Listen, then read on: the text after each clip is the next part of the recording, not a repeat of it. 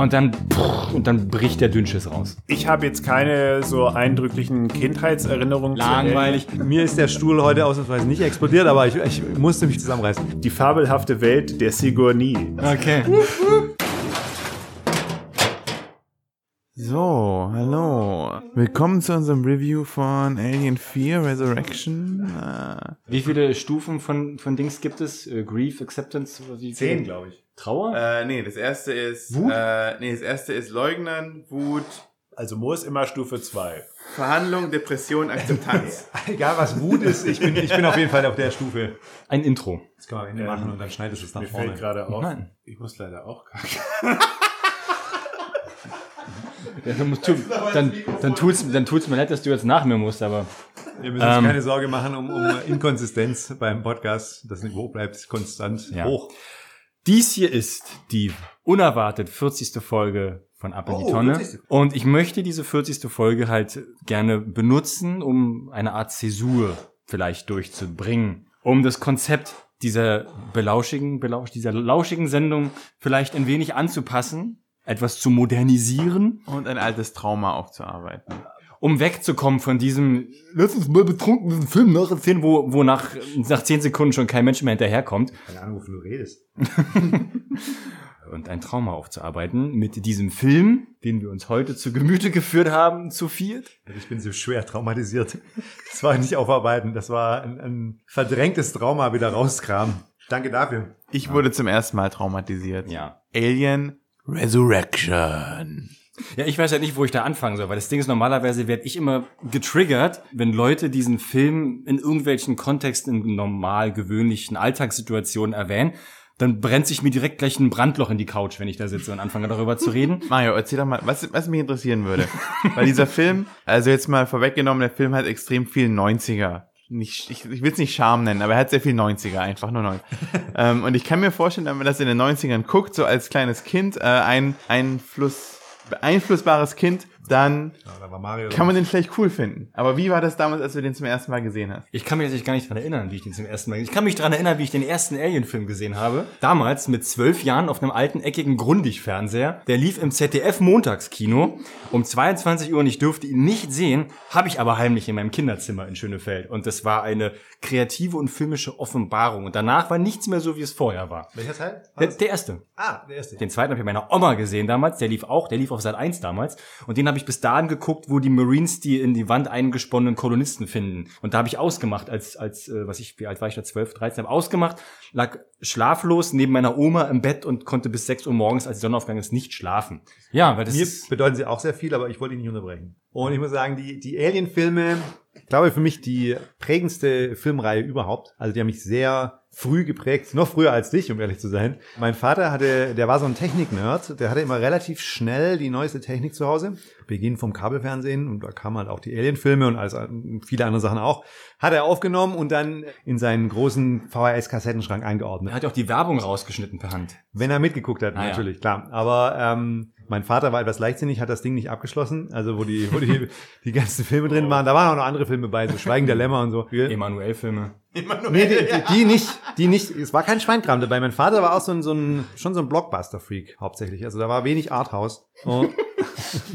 ne?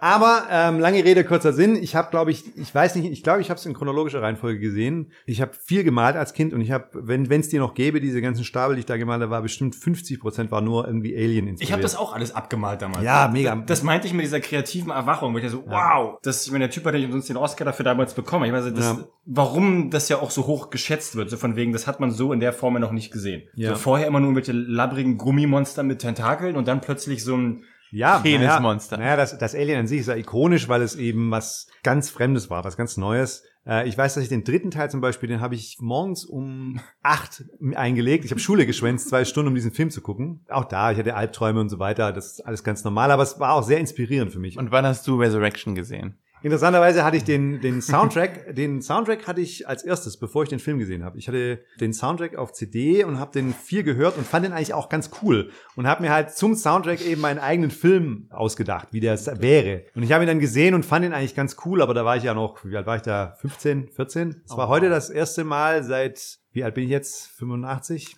Nee. ja, auf jeden Fall ist schon sehr lange her. Also bestimmt 15, 20 Jahre. Du bist doch her. ordentlich ausgeflippt, das hätte ich nicht. Ich bin richtig ausgerastet, das kann man schon mal sagen. Der Film, der ist so himmelschreiend blöd, das, das lässt sich nicht in Worte fassen. Also es ging wirklich so weit, dass, dass ich geschuscht wurde von, von allen Anwesenden, von allen Anwesenden. Ja? Also selbst Mario meinte, glaube ich, soll die Schnauze halten. Er will den Film sehen. Und er leugnet den Teil 4. Bis, bis heute hat er ihn eigentlich geleugnet, also die Existenz. Es hilft vielleicht ein bisschen zu verstehen, warum ich so extrem äh, negativ auf diesen, diesen vierten Teil reagiert habe, jetzt beim, beim nochmaligen Anschauen. Klappe die zweite, Max. Also, ich habe jetzt keine so eindrücklichen Kindheitserinnerungen. zu Langweilig. Klappe die Fahren Sie fort. Schneiden wir raus. Meine Eltern waren leider auch immer sehr stark hinterher, dass ich bloß nichts zu Gruseliges gucke. Ah, ich weiß noch, ich habe einmal bei einem Klassenkameraden in der Grundschule heimlich Terminator 2 bei ihm auf VHS von seinem Vater gesehen. Und da war ich schon sehr gegruselt, weil ich so indoktriniert war, dass man möglichst von allem fernbleibt. Ich meine, in meiner, in meiner Teenagerzeit habe ich natürlich alles Mögliche geguckt, aber da ist irgendwie Alien war nicht so präsent. Ich habe dann erst aufgeschlossen in meinem Filmstudium und dann aber auch gleich alle hintereinander geguckt. Deswegen habe ich jetzt keine große, ja, Kindheitserinnerung, aber ja, natürlich eins bis drei direkt, haben mich direkt gecatcht. Vier ist halt, naja.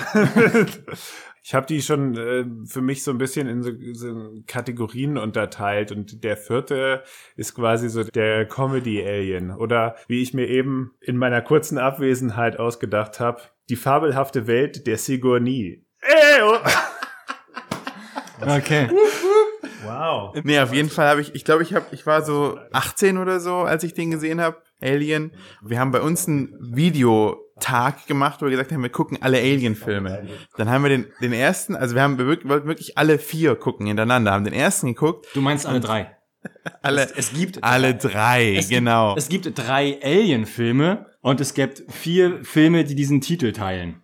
Genau, und dann beim zweiten irgendwann in der Hälfte meinten die so, hm, der dritte ist eh viel geil, lass uns den dritten nochmal gucken. Dann ist in der Hälfte abgebrochen. Eine sehr, unpo dann eine sehr unpopuläre Meinung, muss man Ja, dazu sagen. und dann, ich meine, wir waren damals, was, ich meine, 18, gut. Okay, aber trotzdem, mit 18 ist man trotzdem bescheuert ohne Ende. Und den vierten haben wir damals nicht mehr geschafft. Und deswegen habe ich den zum, heu- heute zum ersten Mal gesehen. Und dann, pff, und dann bricht der Dünnschiss raus. Aber, also du fandst den damals schon richtig so scheiße, als du den zum ersten Mal gesehen hast?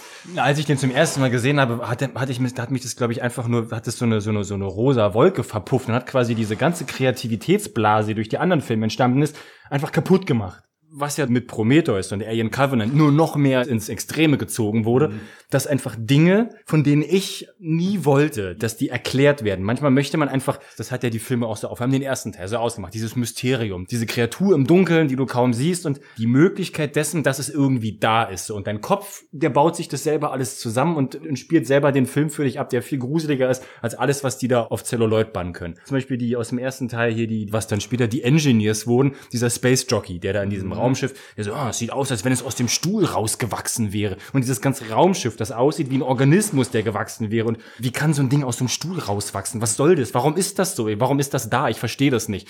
So, und dann kommen die da an, das ist ganz klar, das ist ein großer Typ, der Muckis hat und sich einen Raumanzug anzieht. So, nee! Das sind Fragen, das sind Antworten auf Fragen, die niemand stellen sollte. Mir ging es jetzt heute nicht darum, dass, dass der, der vierte Teil mir die Vorgänger kaputt oder madig gemacht hat, sondern der ist wirklich einfach richtig, richtig schlecht. Also ähm, wirklich hinter jedem denkbaren Kriterium ist es ein schlechter Film. Warum ist denn der Film so anders und so schlecht? Storymäßig. Worum geht's? in die fabelhafte Welt der Sigourney wird äh, die Perversion der Wayland Yutani Corporation, Yutani. Yutani Corporation ad absurdum geführt mit ihrer Experimentierfreudigkeit die aus irgendeinem welchen unbekannten Gründen in diesem Fall nicht nur den Alien als Waffe zu nutzen, sondern äh, sich einen perfekten Alien-Mischmasch zu klonen, indem sie Sigourney Weavers Reste aus der Lava gekratzt haben. Die wollten einfach einen neuen Alien-Teil, weil das Alien kennt jeder und dann lässt sich Geld verdienen. Ja, wen brauchen wir da? Wir brauchen natürlich Ripley. Scheiße, die ist aber gestorben im dritten Teil. Was machen wir? Ja, die wird geklont. Ja, wie geht denn das? Die ist doch da verreckt in dieser Lavasuppe. Egal, die wird geklont. Fertig. Weil zu dem Zeitpunkt, historischer Kontext, das Schaf Dolly wurde zu dem Zeitpunkt gerade erschaffen und Klon, und Klon ging gerade voll durch, durch die News. Das war damals das krasse Ding so. Und dann so, wow. Aber wer soll die denn spielen? Das müsste ja dann doch wieder die gleiche Person machen wie beim letzten Mal. Und hier fängt die große Fickerei ja schon an. Die Frau Weaver hat den dritten Teil mit produziert. Warum hat sie das getan? Sie hat die ganz klare Ansage gemacht, ich möchte nicht, dass dieser Charakter zu einer Witzfigur wird, die wieder und wieder wiederbelebt wird, nur um in einem neuen Albtraum aufzuwachen. Ich mache hier mit, unter der Bedingung, dass wir den Charakter sterben lassen. Das war ihre Grundbedingung beim dritten Teil mitzumachen. Super, eine Entscheidung. So, fünf Jahre später, was hat's gebraucht, damit das rückgängig gemacht wird? Ganz genau 20 Millionen Dollar. Die hat sie auf ihr Konto überwiesen bekommen, hat sie gesagt, ah, okay. So, aber da hat sie ja nicht aufgehört. Sie, hat sie gesagt, so, ah, Teil 1, 2 und 3 wurden wo gedreht? In England mit hart arbeitenden englischen und walisischen, so wie wie die Titanic gebaut wurde, so wurden diese Filme damals gedreht. Was hat Frau Weaver gesagt? So, na, nee, nee, ich habe da keinen Bock drauf, ich will nicht nach England. Können wir das nicht hier von meiner Haustür in Kalifornien machen? Zack, boom, wir machen das hier in, im, im heimischen Studio. Nee, wir brauchen noch den europäischen Touch so. So, weil was sonst ja immer passiert ist, wir hatten, wir hatten Ridley Scott, vorher einen Film gemacht, The Duelist. Wir hatten James Cameron, hier, der hat Piranha 2, glaube ich, gemacht und Terminator 1. David Fincher hat ja vorher nur Musikvideos für Madonna gedreht. Das waren alles Leute, die haben ihre Linie überhaupt noch nicht gefunden. Das macht die Filme ja auch so geil, dass du drei verschiedene Visionen von Regisseuren hast, die sich zum ersten Mal wirklich an so großen Filmen probieren. Hier hast du Jean-Pierre Junet. Der Typ hat ja seinen Stil schon gefunden. Der ist ja schon da, der ist ja etabliert. Der hat kein Wort Englisch gesprochen. Den holen wir jetzt rüber. Und der hat selbst gesagt, also, ich, ich, oh mon Dieu, ich wusste gar nicht, was die von mir wollten. 20th Century Fox, ich habe noch nie einen Alien-Film gesehen. Warum gerade mich? Ich verstehe, aber gut, ich kriege Geld dafür, ich mache es. Dann haben sie ihm dann Übersetzer daneben gestellt so, und dann, aber wenn ich das mache, kann ich vielleicht mitbringen meine Crew aus Frankreich und vielleicht ein paar Schauspieler aus Frankreich. Ja, ja, mach mal. Hast du, hast du wegen diesem Film einen Hass auf Franzosen? Ich habe keinen Hass auf Franzosen. Ah, ja. Hier kommt's raus. Also eigentlich war doch nur ein französischer Schauspieler dabei. Dominique Pinon, ja. Genau, nenn mir einen zweiten. Welcher war das? Nee, Der zweiten, oder? mit dem Knautschgesicht. als Schauspieler war er war der einzige da, ja. Aber er hat sein, er hat sein, sein Haus- und Hof-Spezialeffekt-Typen Pitoff. Den hat er mitgenommen und der Name fällt mir leider nicht ein, aber der Typ, der das Art-Design gemacht hat, der im Making-of selbst vor laufender Kamera sagt, paraphrasiert, wir haben da ganz schön Scheiße gebaut. So. Und wenn der Typ das selbst schon eingesteht, also der, der hat sich retrospektiv über das Design dieses neugeborenen Aliens und de, der Kreatur des Aliens an sich, er hat wirklich gesagt, ja, wir, wir wussten auch nicht wirklich, was wir da gemacht haben und wir haben, wir sind da, wir sind da Wege gegangen, die rückblickend einfach falsch waren und die die Grundidee einfach weggenommen haben. Was ich vorher meinte, die- dieses Biomechanische. Warum ist dieses, dieses Wesen an sich so faszinierend? Und was der Typ dann auch tatsächlich gesagt hat, wer sich den ersten Teil nochmal anguckt, als das erste Mal das ausgewachsene Alien auftaucht und Brad, der die Katze findet, und als es so hinter ihm auftaucht und zum ersten Mal den Kopf hebt, da spritzt diese weiße Sabber Sorry, wenn das jetzt so, aber das spritzt da raus wie Sperma und das ist halt beabsichtigt. Und hier hat er gesagt so, was haben wir aus dieser Kreatur gemacht? Wir haben das Vieh von oben bis unten mit mit Gleitkehl ein, eingerieben. Ja, Das, das sagt der Typ selbst. Wir haben das Ding mit, mit Gleitmittel eingerieben, dass es einfach nur noch glänzt und scheint und diese Sabber fließt da einfach nur noch raus wie aus so einem Wasserhahn. Und das hat seine sexuelle Bedeutung komplett verloren. Gut, okay, ich hake kurz ein, weil diese, diese sexuelle Bedeutung, die ist da wohl drin, aber die erschließt sich, glaube ich, dem normalen Zuschauer jetzt nicht, also mir nicht so klar. hast Und du, hast du nicht so im Kino dazu onaniert? ausnahmsweise da nicht. Moritz, Moritz, um hier berühmte YouTuber zu zitieren. Du hast es vielleicht nicht bemerkt, but your brain did. Ja, das macht schon alles Sinn, was du sagst, aber der Künstler selber, der HR Giga. Giga, dass der äh, sehr, sehr viel mit, mit, mit sexuellen Anspielungen gearbeitet hat und in sexueller Perversion. Das ist, glaube ich, bekannt. Da muss man, glaube ich, nur drei, vier seiner Bilder sehen. In den Filmen kommt es nicht so rüber. Ich, auch diese Szene aus dem ersten Teil, die du da beschreibst, wo das erste Mal das ausgewachsene Alien auftaucht.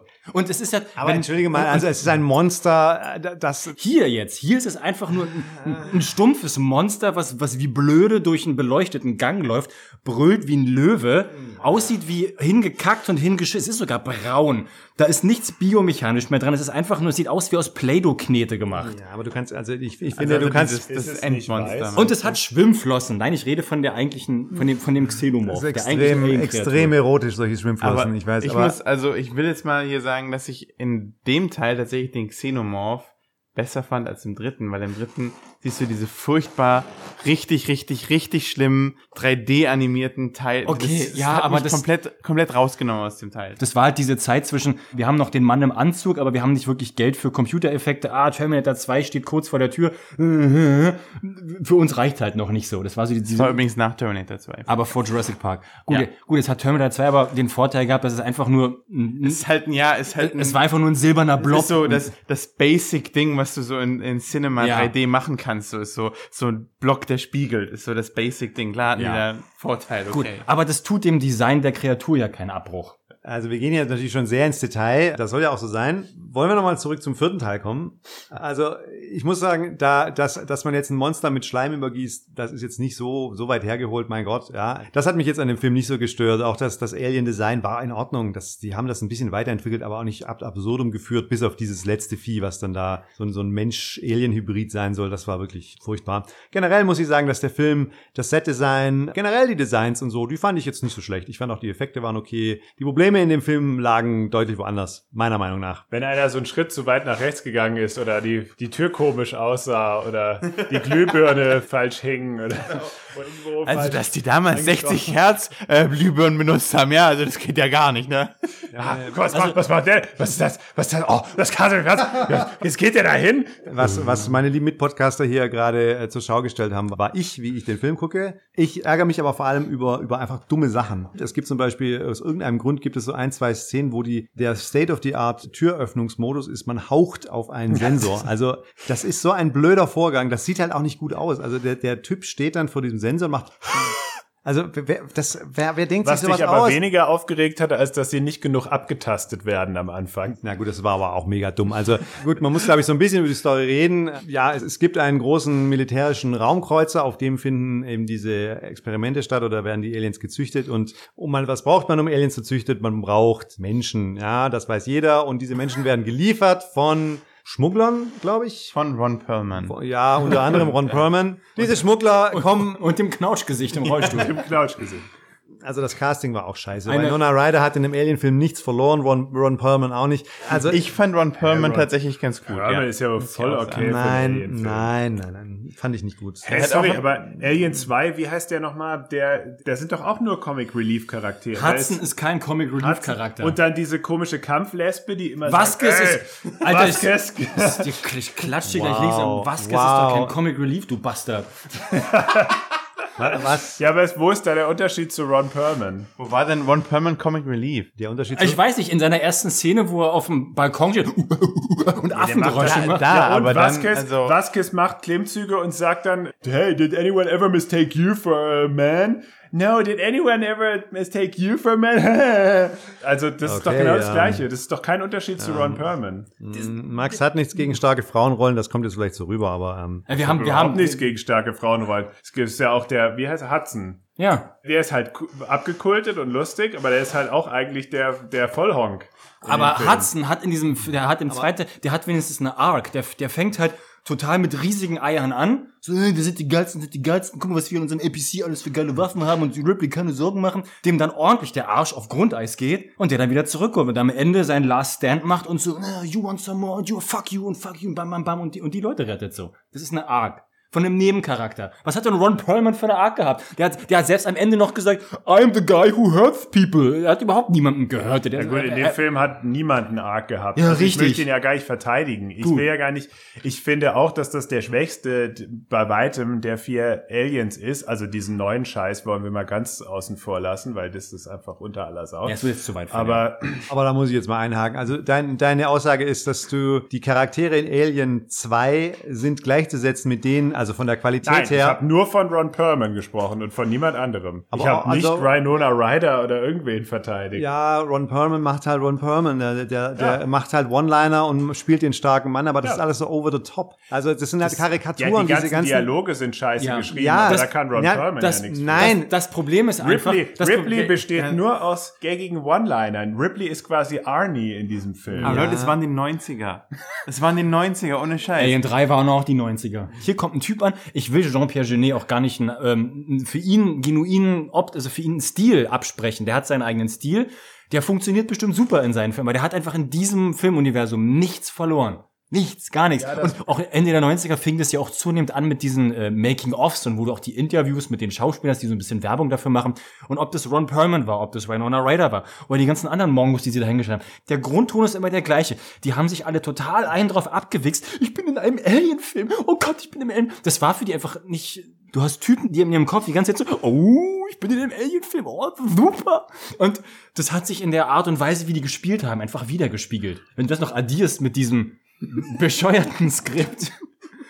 Das passt halt einfach null zu Alien. Das Ja. ist halt dieses, ich finde, weiß dazu kein passendes Wort auf Deutsch. Das ist so whimsical, das ist so klein detailliert. Alles ist immer irgendwie so verniedlicht. Das ist halt wie Amelie, das war ja sein nächster Film, sein größter Erfolg. Davor Delikatessen und die Stadt der verlorenen Kinder. Das ist alles immer so, so äh, mit, mit teilweise mit dieser Fischei immer ganz nah, äh, die Kamera ganz nah an Leuten mit so großen irgendwie äh, äh, karikierten Gesichtern. Das Ganze überträgt sich halt in diesen Alien und es klappt einfach nicht. Der erste ist halt der, der es alles begründet hat. Das ist so der Horror-Alien, das große Grauen. Der zweite ist so mehr so noch etwas actionlastiger, eben James Cameron. Etwas Action. Der Film hat das Science-Fiction-Action Ja, okay, er ist der Action-Alien. Der dritte ist dieser äh, Thriller-Autoren-Alien, dieser wahnsinnig de de designte, mit diesem meiner äh, Meinung nach super coolen Set. Fürs Protokoll. Zwei der vier Anwesenden präferieren den dritten vor allen anderen Teilen. Um nicht viel, die sind alle geil, aber der dritte ist, liegt mir auch besonders am Herzen. Ich glaube, worüber wir alle sprechen, ist Atmosphäre. Ja. Und Atmosphäre entsteht natürlich durch verschiedene äh, Dinge. Also ist, das ist zum einen das Set-Design, es ist die Beleuchtung, es ist die Musik. Es ist aber auch die schauspielerische Leistung. Und der vierte Teil fällt halt mit allem auf die Nase, mehr oder weniger. Ich denke, die Sets sind gut, Kameraführung grauenhaft. Also man hat halt einfach ein, das ist ein französischer Film. Man sieht es einfach. Das ist schwer zu beschreiben. Ich bin jetzt auch nicht so ein Cineast, der, der sich mit französischem Film gut auskennt. Aber ich habe so das Gefühl, wie, wie geschnitten wird, wie die Leute miteinander reden. Diese, dieses schneller Schnitt, Gegenschnitt. Es ist alles so ein bisschen hektisch teilweise. Die Atmosphäre des Films ist einfach eine, die, die passt nicht zu einem Horror- beziehungsweise zu einem Alien-Film. Meiner Meinung nach. Diesen Stereotyp des französischen Films, das sich durch Amelie festgesetzt hat, was eigentlich ja nur dem Stil eines äh, Regisseurs zugutekommt. Also dieses, dieses äh, Fummelige. Amelie ist ein toller Film und auch äh, Delikatessen und Stadt der verlorenen Kinder sind tolle Filme, weil sie halt nicht ein an, völlig anderes Genre für sich einnehmen und dann so persiflieren. Ja, ich glaube, der Film hat alle Zutaten, die die es braucht, um ein guter Film zu sein, wenn es ein anderer Film wäre. Für irgendwas, aber nicht Alien. Stimmt. Da, das ist- ist, das Problem. Es ist genau das gleiche wie bei dem Roland Emmerich Godzilla-Film. Der ist an sich ist das ein witziger Film, solange der nicht diesen Titel hätte und diesen Anspruch, diesen Mythos zu bedienen. Ganz genau, genau das ja. gleiche ist es hier. Also, äh, wenn man jetzt, wenn man jetzt einfach denkt, dieser Film, so wie er ist, mit Raumschiff und Sci-Fi und dieser Crew und, und was weiß ich, Wissenschaftlern und es wird irgendwie geklont und es passieren schlimme Dinge, aber eben nicht Alien. Das ist das Hauptproblem. Das, das passt nicht zusammen. Also diese Entscheidung von, von den Produzenten oder vom Studio zu sagen, wir holen uns diesen Regisseur mit der History, die er hat und seiner Bildsprache, das war, glaube ich, der größte Fehler. Irgendjemand hat entschieden, ja, wir wollen den Regisseur von damals wahrscheinlich noch Stadt der verlorenen Kinder. Ich weiß nicht, was er davor Und noch gemacht hat. Delikatessen, ja. Und Delikatessen. Wir wollen diesen Regisseur für einen Alien-Film. Und das ist nicht nachvollziehbar, meiner Meinung nach. Ich, ich kann nicht ganz verstehen, warum diese Entscheidung getroffen wurde. Und vor Hat allem jemand Stadt der verlorenen Kinder gesehen? Nee. Nur mal Ja. kurz. Ist der nicht auch ziemlich dark, so ein bisschen? Der ist super der dark. Ja, hat schon, aber der, das hat halt immer dieses komische Element dabei. Ich glaube, aber so weit ging bei denen einfach der Gedanke. Das war halt so, guck dir den Film an, der ist ganz dark, passt. Ihr habt vorhin den Vergleich mit 12 Monkeys und Terry Gilliam gezogen. Wo das auch, das ist ja auch alles die Kamerafahrt und die, diese, diese, diese verrückt wirkenden Wissenschaftler, die alle so ein bisschen weird aussehen. Wo du dich automatisch als Zuschauer distanzierst von, okay, das, das ist jetzt Fantasie. Das ist jetzt, hat mit Science Fiction weniger was zu tun. Das ist eine, das ist eine Fantasiewelt, die mit meiner Welt, wo ich mir nicht mehr jetzt in meinem Kopf so einen Zeitstrahl denke, ja, alles klar, in 100 Jahren könnten wir da sein, könnten Strafkolonien so aussehen, dass da glatzköpfige Typen rumrennen und Behälter für Giftmüll machen und nicht und als Hausmeister da bleiben wollen. Das kann ich mir irgendwie vorstellen. Aber das hier, das funktioniert irgendwie nicht mehr, weil die sich alle so abs absurd verhalten haben. Diesem, was, dieses Militärschiff und dann brechen die Aliens aus. Überraschung. Und dann das erste, was das Militär macht, ist fliehen. Du, du hast eine der größten Sachen, da, da bin ich äh, im Stuhl explodiert, mehr oder weniger. Das ist, hatte ich nicht mehr so in Erinnerung. Oder die ist der Stuhl explodiert. Also nur als Beispiel, mir ist der Stuhl heute ausnahmsweise nicht explodiert, aber ich, ich musste mich zusammenreißen. Das ist ja ein Militärraumschiff. Das heißt, das Raumschiff ist voller Soldaten, die sind schwer bewaffnet. Und es gibt nachweislich, wie viele Aliens sind das? 12, 13? Alle mit Kaugummi. Die sie züchten. also nicht die Aliens, die. Äh, alle natürlich Kaugummi. Das ist ja blöd. Ne? Jetzt haben wir da ein Raumschiff voller Marines, die schwer bewaffnet sind. Aber das ist ja dumm, weil die können die Aliens ja dann erschießen. Was machen wir? Die evakuieren wir einfach. Die Aliens brechen aus und äh, das ist ja das Erste, was dann ein, ein trainierter Soldat macht, der für diese Situation ausgebildet wurde und der auch deswegen da ist. Deswegen machen sie es ja auf diesem Militärraumschiff, weil es halt sicher ist. Wenn was passiert, haben wir eben die Soldaten. Die Soldaten rennen wie die Blöden zu ihren Rettungskapseln und werden rausgeschossen. Das macht keinen Sinn. Das macht in, nicht in irgendeiner Weise Sinn, Also 200 Jahre sind seit dem dritten vergangen, ja. Und wir nehmen mal an, dass sie schon so ein bisschen dieses Alien auch studiert haben. Und in 200 Jahren erwarte ich auch, dass sie irgendwie es schaffen, eine, eine Zelle zu machen, die gegen Säure resistent ist. Also äh, um ein paar Beispiele zu nennen, ne, zum Beispiel das mit der Säure. Das ist halt, die Aliens haben äh, säurehaltiges Blut. Das haben sie aber immer nur dann, wenn es äh, gut für die Story ist. Ne? Also äh, mal haben sie es, mal haben sie es nicht. Es gibt Szenen, wo Charaktere etwas aus einem Alien rausrupfen und dem anderen vor die Nase halten. Da passiert gar nichts. Es gibt Szenen, wo ein Alien in, in 5000 Teile explodiert, weil jemand eine Pumpgun gegen den Kopf geschossen hat. Völlig egal. Da stehen 15 Leute drumrum. Das ist denen völlig wurscht. Es wird auch nicht gezeigt. Dann gibt es Szenen. Der Grund, warum die Aliens überhaupt ausbrechen, ist, weil sie werden natürlich in Gruppen gehalten, ist ja klar. Und äh, in Zellen, die natürlich nicht säureresistent sind. Was machen die Aliens? Die äh, schlachten einen ab und dann brechen sie so aus. Hätte man natürlich nie wissen können. Ne? Das ist natürlich den Wissenschaftlern nicht klar, die das studiert haben. Und weil denen das nicht klar war, gehen sie auch direkt in die Zelle rein und gucken ins Loch und gucken nach. Also das Drehbuch ist gespickt mit diesen, mit diesen Ungereimtheiten, weil, weil man halt einfach merkt, die wussten einfach nicht, wie sie diese Storybeats hinkriegen sollen. Ich glaube halt wirklich, dass Joss Whedon, der hat es, glaube ich, alleine geschrieben. Ich glaube, dass der einfach vor seinem Laptop saß mit einem leeren Word-Dokument. Mit dem Titel Alien 4. Einfach dieses eine große Problem. Das sagt er auch bei dem Making-of-Ding immer. Alien without Ripley, not possible. Und er sitzt da und überlegt sich, wie kriege ich die wieder dahin? Wie kriege ich die zurück? Wie kriege ich die zurück? So, und dann kommt er mit diesem Dolly-Schaf drauf. Klon. They clone Ripley. Punkt. Speichern, zumachen, drucken, zurücklehnen. Puh, aus der Nummer bin ich erstmal raus. Und der Rest wurde dann einfach so on the spot so. Was machen wir? Ach so, ja, in den anderen Filmen, ja, da muss ein Schwarzer sterben. Schick den Schwarzen in die Zelle. Ja, wir brauchen einen, der, der muss jetzt sterben. Dann geht er alleine da in den Gang rein, weil er da eine Waffe liegt. Er hat ja schon fünf Stück, mehr als er Arme hat. Ich brauche noch mehr Waffen. Ich gehe da jetzt lang. Das interessiert auch nicht. Der ganze Film ist halt gespickt mit, mit Sachen, wo man einfach merkt, gut, irgendjemand wollte diese Szene da drin haben, auf Teufel komm raus, wie das ja so oft ist bei, bei Blockbuster-Filmen. Die haben dafür den- Ob es jetzt die, die haben- Produzenten waren oder ob es der Regisseur war oder man weiß es nicht. Die wussten aber einfach nicht, wie sie diese Szene logisch, organisch quasi in die Story einfügen können. Dann machen wir die einfach trotzdem da rein, ja. Also das, das ist wirklich, äh, es gibt eine Szene zum Beispiel, wo der Charakter von Winona Ryder wird erschossen Angeblich, das heißt, sie kriegt eine Kugel im Bauch, tut auch so, als würde sie sterben und fällt runter, um dann eine Szene später plötzlich vor der Tür zu stehen. Und ach so, ich bin übrigens ein Android. Ja. Warum sieht das dann so aus, als würde sie sterben? Wenn ein Android eine Kugel abbekommt, dann ist ihm das erstmal wurscht, solange nicht irgendwas Funktionsfähiges getroffen wurde. Das haben sie einfach nur gemacht, damit der Zuschauer diesen Effekt bekommt, ah, die ist ja wieder da. Es macht einfach keinen Sinn. Ja, das kann nitpicky sein. Mich hat das extrem gestört. Der Film ist voll mit diesem Scheiß. Vielleicht ist es ja was Psychologisches. Ich meine, sie- du, du Android Hm, Stream na. of Electric Willst du Sheep. das hier wirklich gerade erkl- erklären? Max? Wir reden noch über die Szene mit dem, mit dem Säure, Säure-Ding im Gesicht. Wo Ja, es war schon ziemlicher Quatsch. Das. Oh, man. Ja, das fand ich aber auch geil. Der, genau, sie sind an der Leiter, sie hängen, dieser Kampf an der Leiter ist sowieso einfach nur, Kampf. genau. Ja, ähm, Äh, der, der ist, das ist wirklich Der Krampf an der Leiter. der Krampf an der Leiter. Willst du es kurz beschreiben, Daniel? naja, ich will jetzt nicht die ganze Szene beschreiben. Es geht einfach darum, dass, Oder nicht? äh, Beschreib mal die ganze Szene. Ich finde das ein gutes Beispiel. Vor allem im Detail, weil wir haben ja gehört, der Franzose macht ja gerne so detailverliebte, Okay. whimsical Okay, Filme. okay, im Detail, was habe ich mir aufgeschrieben? Also sie, sie klettern aus dem Wasser raus, nachdem sie da irgendwie diese Eier weggesprengt haben und klettern da alle die Leiter hoch und da ist auch der Schwarze dabei, der den, den Krüppel, so wie sie ihn nennen, hat er einen Namen? Freeze. Freeze. Der hat halt auf dem Rücken gespannt, ne, weil die den Rollstuhl nicht mitnehmen Der, können. der Knautschgesicht-Franzose. Genau, der Ja.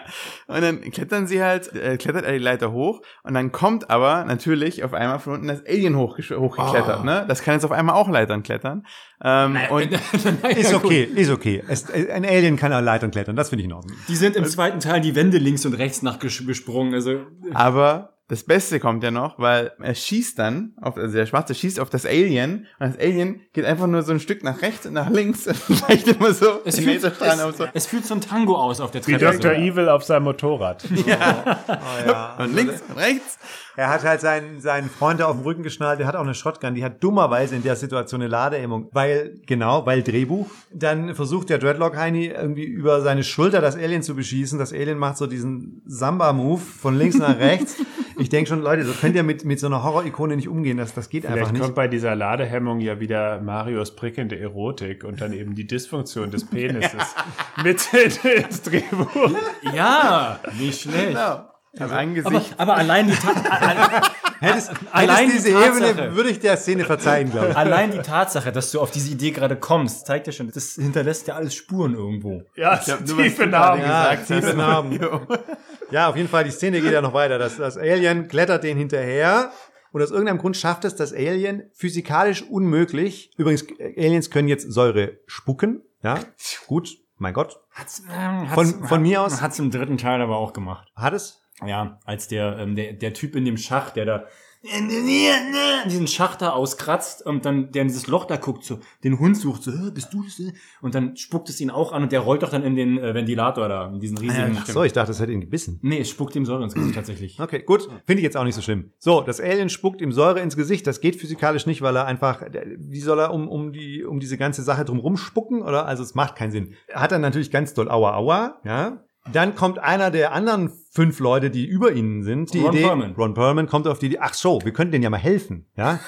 die haben ja alle, sind ja bis an die Zähne bewaffnet. Ron Perlman ist der Einzige, der sagt, oh, ich könnte auf das Ding mal schießen, ja. Dann fängt er an, das Ding zu beschießen, er, er trifft es, der Kopf explodiert und dann hängt das noch am Schuh. Es hängt an dem Dreadlock-Typen. Stimmt, die haben aber sich die haben umgedreht. sich umgedreht. Ja, Der genau. Rollstuhltyp hängt einmal an der Leiter. Also es hängt einfach nur oben drauf. Du Und musst es doch geht immer nicht da, ab. du musst doch dazu sagen, die anderen Leute sind ja genau da drüber. Also die sind nicht we- weit weg oder so, die, die sind wirklich so einen Meter entfernt.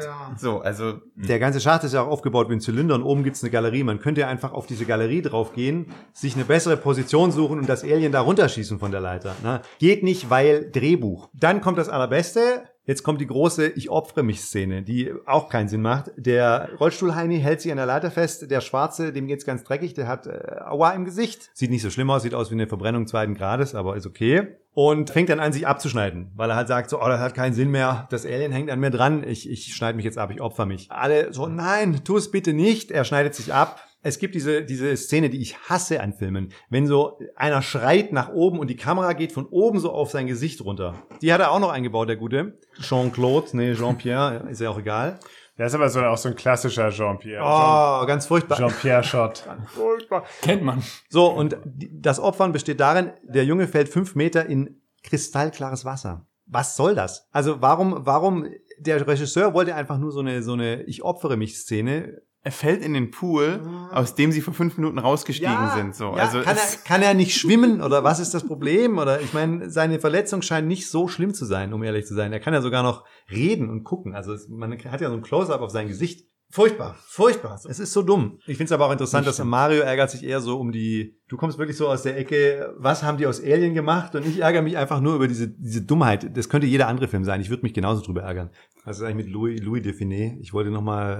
Äh, Der hat mir gefehlt in den Film. Der, wär, der hätte super in den Film gepasst. so ein Major, der irgendwie seine Truppe drillt. Das wäre das wär richtig gut gewesen. Äh, Herr Finet, die Aliens sind entkommen. Nein! Doch. Oh. Naja, ich meine, der, der General, der hat das schon, schon ganz gut gemacht. War so leicht Louis Define-mäßig. Na, nur, dass er mit Augen mehr gemacht hat. Er hat immer so geschielt und in alle Richtungen seine Augen Und er hat immerhin respektablerweise die behaartesten Schultern dieser Erde. Das sind alles Witzfiguren. Das sind alles Karikaturen von Menschen. Ja, also ich hatte früher immer den, den vierten Alien so als den Comedy-Alien bei mir abgestempelt. Aber natürlich, es ist einfach scheiße. Ich gebe es ja offen zu. Und auch jetzt, ihn nochmal gesehen zu haben, es ist lange her, dass ich ihn das letzte Mal gesehen habe, fand ich ihn auch noch schlechter, als ich ihn früher in Erinnerung hatte. Diese ganzen Charaktere, ich meine, Winona sieht schon aus wie eine Karikatur. Die ist zwar niedlich und so, aber die ist halt, die kann man halt nicht in diesem ernsten Setting ernst nehmen. Und Dominique Pignon, der wunderbar funktioniert in diesen Jean-Pierre Genet-Filmen, als dieser knautschgesichtige Franzose, der so merkwürdige Rollen spielt, passt auch null in dieses schon ernste Ich, Nerd-Thema. ich glaube, dass das von Seiten der Produzenten, unter, ich unterstelle denen jetzt einfach mal ohne besseres Wissen, Überkompensation. Einer der Hauptkritikpunkte, den die für den dritten Teil bekommen haben, weil der ist ja in Amerika super gefloppt, das amerikanische Publikum hatte ein Problem damit, dass da 25 glatzköpfige Engländer rumgerannt sind, die sahen alle gleich aus, das haben die alle gehasst. Äh, So, was, was, soll, was soll das so? Okay, müssen wir überkompensieren. Holen wir uns eben buchstäblich Karikaturen von Menschen, die, die alle einzigartig aussehen, aber eben dann nicht reinpassen. Außerdem Gab's hat das doch schon im ersten Teil. Ende gefehlt im dritten Teil. Also- Entschuldigung. Es hat auch das amerikanische Ende gefehlt im dritten Teil. Ja. Im amerikanischen Ende muss ja immer die Familie vereint werden. Im dritten Teil bringt sich Sigourney um. Da ist nichts vereint. Der Dafür wird Teil- die Familie im vierten Verein. genau. Der, der dritte Teil ist alles, was die Amerikaner hassen. Liebgewonnene Charaktere sterben innerhalb der ersten Se im Vorspann. Es gibt keine Waffen und am Ende gibt es kein Happy End. Ja, Moment, Moment, Moment, aber das ist ja im ersten Teil auch alles, was so, wie er das beschreibt. Ja, aber im ersten Teil trotzdem. Sigourney überlebt und sie hat die Katze dabei. Das reicht schon als Familie vereint. Das ist nur im, im gröbsten Sinne. Aber der, der Held muss irgendwie überleben für das amerikanische Ende. Oder es muss jemand gerettet werden. Zum Beispiel, dass liebgewonnene Charaktere äh, möglichst überleben sollten. Das ist, glaube ich, universell so. Da würde ich jetzt nicht sagen, das ist äh, besonders amerikanisch. Es ist in der Filmwissenschaft das amerikanische Ende. Das nennt sich einfach so. Das wieder bespreche ich doch gar nicht. Ich sage nur an sich, dass der, der geneigte Zuschauer möchte, dass die, diese Figuren, die er liebgewonnen hat und denen er beigestanden hat äh, durch, durch diese ganzen schlimmen Dinge, die ihm widerfahren, besonders bei den Alien-Filmen. Okay, Das- das- aber das- wir, wir das- sind das jetzt dahin gekommen, weil, weil ihr meint, besonders die Amis den dritten Teil so scheiße fanden, hat das Studio gesagt, okay, Das- das wir müssen, war wir müssen all das mir. jetzt hier einbauen. Das ist auch ein valider Punkt, finde ich. Um nochmal ganz kurz zu, auf den dritten zu sprechen zu kommen, das fand ich, fand ich gar nicht gut. Äh, ich fand es vor allem deswegen nicht gut, weil es ist nicht, es ist nicht gut gemacht. Man merkt einfach zu sehr die Schnittkante. Deswegen habe ich am Anfang gesagt, irgendwie sind alle drei Filme in meiner Wahrnehmung eigene Filme. Das ist keine, keine zusammenhängende Story. Vor allem der, der Bruch vom zweiten zum dritten ist offensichtlich, das waren, das war keine, das war keine Drehbuchentscheidung, sondern das war eine Produktionsentscheidung, weil sie die Schauspieler nicht bekommen haben, beziehungsweise weil die, die teilweise zu alt waren im, im Fall von Newt zum Beispiel. Ne, es ist einfach, es wird so wegerklärt in drei Szenen, so, ja gut, das Raumschiff, da passiert was Böses und dann sind die jetzt halt tot, fertig. Ich finde aber schon, dass es Sinn macht. Also, dass es. Nee, es macht keinen Sinn. Also gut, wenn wir, wenn wir, wenn wir jetzt, siehst, also du, ja, es, ist schon, es ist schon länger gezogen, als du jetzt hier irgendwie sagst. Es ist länger Doch. gezogen und ich finde, es, Ja. es, es passt einfach zu dem, letzten Endes zu diesem Charakter, dass sie diese unfreiwillige Heldin geworden ist, dass sie alles verloren hat, Kreuz und Bein investiert, um irgendwas wenigstens wieder zurückzubekommen und dann wird ihr das alles einfach wieder vom Universum weggenommen. Sie hat einfach dann keinen Bock mehr. Sie haben das Beste draus gemacht im dritten Teil. Der, der Film hat wirklich das, was er, was er bekommen hat, womit er, womit er arbeiten musste, da haben die wirklich das Beste draus gemacht. Besser hätte Wir man es reden nicht machen können. Vier, ne? Also. Wir reden, jetzt gerade reden wir über drei, aber wir reden ja auch so ein bisschen über, über die gesamte Reihe, so ein kleines bisschen. Ne? Also die Erklärung, warum die sterben, ist halt einfach, macht keinen Sinn. Es soll ein Ei an Bord sein von der Sulaco, wie soll das gehen? Queen hat nie im Leben ein Ei produziert, dazu braucht sie diesen Inkubationsschlauch, den hat sie nicht. Wie kommt das Ei da an Bord? Hat sie es unterm Arm damit hochgeschleppt? Sieht man am Anfang. Nein, man, Facehugger. ja, man, Ja, wo kommt der her? Der, kommt aus dem Ei und du siehst das Ei da. Es macht keinen Sinn, dass da ein Ei an Bord ist. Das haben sie halt hingeschrieben, um es irgendwie zu erklären. Aber es gibt YouTube-Kanäle, die sich damit beschäftigen und du, du spürst denen an, dass die bemüht sind, eine Erklärung dafür zu finden, für etwas, wofür es keine Erklärung gibt. Ja gut, zurück zu Teil 4. Der Film ist kacke. Sage ich jetzt mal so salopp. Der wird natürlich dadurch noch schlechter, dass er wirklich diese, diese großartigen Vorgänger hat. Er, das, das ist sehr, sehr schwer, da die, die Fußstapfen auszufüllen. Aber jetzt mal Verdict als Trashfilm, ohne, es ist ein Trashfilm-Podcast hier und ohne jetzt sich auf die 1 bis 3 zu beziehen. Wenn du jetzt sagen würdest, lass uns einen Trashfilm heute Abend gucken, wir nehmen uns alle ein paar Bierchen, wir trinken alle ein. Das ist, nochmal, das ist in, in sich könnte das ein guter Film sein, wenn es kein Alien-Film wäre. Wenn es um irgendwas anderes gehen würde als Alien, wäre das ein guter Film. Das ist kein Trash. So, das war auch, glaube ich, auch nicht Ziel dieser 40. Ausgabe von diesem Podcast, jetzt hier äh, einen Trash-Film zu gucken. Alles, alles, ich, ich, weiß, das ist, ja, mir fehlen einfach immer noch die Worte, Ja. wenn ich so drüber nachgehe. Ich kann es nicht in Worte, also es ist schwierig, das in einen Satz zu verpacken. Es ist ein miserabler Film, es ist ein miserabler Alien-Film. Und ich kann es halt nicht als, als Trashfilm überhaupt nicht empfehlen. Ich kann es aber auch, selbst wenn es ein Trashfilm wäre, ich, ich kann es nicht sehen. Weil meine Brille, durch die ich das sehe, die ist schon so vorgetönt, dass ich das, was dahinter sein könnte als potenzieller Trashfilm, ich kann das gar nicht erkennen. Gut, Also das ich muss dazu sagen, ich würde lieber dreimal hintereinander den Film gucken als Prometheus oder den anderen da. Der, oh, der andere, oh, hör auf, ey. Covenant. Genau, Also, Covenant. Die sahen auf jeden Fall. ist denn das für ein Ei? Da gucke ich da. Guck, guck genau. mal. Hallo. Äh, hey, du bist doch der Böse. Ja. Ja. Okay, dann komm mal, äh, ja, dann komm doch mal mit. Ich muss dir was zeigen. Ja, Nein, warte, guck Ja, mal. alles klar. Guck mal hier in das Ei rein. Ja, Moment. okay. Das, sind, das, ist, das ist ein universelles, universelles Problem. Das ist einfach so, komm mal mit. Warum sollte er das tun? Weil halt. Gut, das ist jetzt. Ja? Damit Ja, das das ist, ist- Gut, damit fangen wir nicht an. Ich wollte eigentlich nur sagen, man merkt schon, ich glaube, der, der, man hat gemerkt, äh, Mario und ich haben uns gut warm geredet. Also deswegen glaube ich auch so ein bisschen die, die Einleitung am Anfang, was uns die Filme bedeuten. ich muss ihn jetzt nicht, ich muss ihn nie wiedersehen. Und wir haben jetzt immer einen Beweis dafür, dass er existiert. Dass du ihn sogar anerkannt hast. Also die ersten drei sind großartige Filme, die werden in, in, im Rückblick noch großartiger, wenn man diesen Film gesehen hat. Das ist, glaube ich, das Positive, was ich mitnehme aus dem heutigen Und was wir mitnehmen können, ist, es hört ja nicht auf. Solange Ridley Scott lebt und wenn er an der Krücke aufs Set laufen muss, wird er uns seine religiöse Scheiße um die Ohren. Ja, aber der, der, also der, der, wie hieß er, Alien Covenant, wo wir auch noch im Kino waren. Was hat uns denn da geritten eigentlich, ne?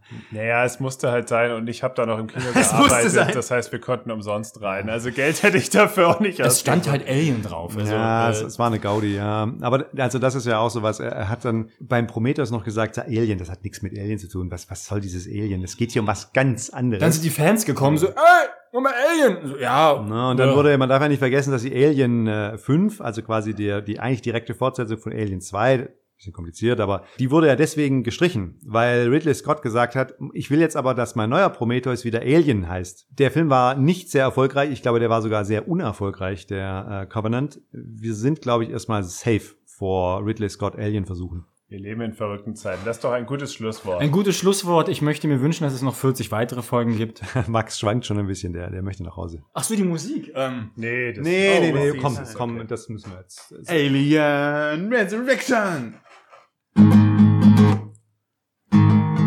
Ihr müsst jetzt singen. das ist aber nicht sehr trauerhaft. Hey. Casa Hey. Bonita, Casa Bonita. Ja, ich finde, es passt jetzt eigentlich auch nicht zu dem ernsten Thema. War das ein ernstes Thema? Naja, für dich Ja, ja, ja, ja, das ist gut. Es war ein schöner Abend. Ich danke euch sehr. Ridley ist auferstanden. Ripley. nicht Ridley. Und wir wünschten, sie wäre liegen geblieben. Für immer und ewig. Und in der Retrospektive auch Ridley. Bitte Wäre- geht zurück ins Grab. Und lasst das Franchise allein. Ich spiele einmal vor, ja? Also so. Jetzt fängst du an zu singen. Ah. Aber es gibt einen. Ab wann? Jetzt. ich hab das jetzt. Ich habe null musikalisches Verständnis. Ich habe kein Verständnis. Wann? Du redest ja auch nicht. Gib mir einfach einen Blink einfach. Okay, warte. I hurt myself today. I watched Alien 4. It is a travesty of unimaginable proportions. But I needed to do it because. Ma- Was? Oh nein. Max and Moritz urged me to do it. Now I'm gonna die innerly because it's so bad. Jetzt, oh, jetzt, ja. Taylor. Mann, ich bin auch. Betrunken?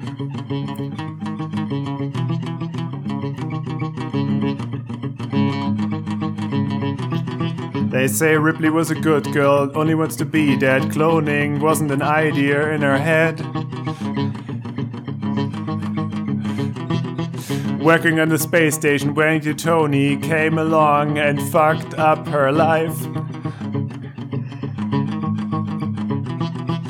Capturing an alien and cloning the shit out of it, that was not really what Ripley had in mind.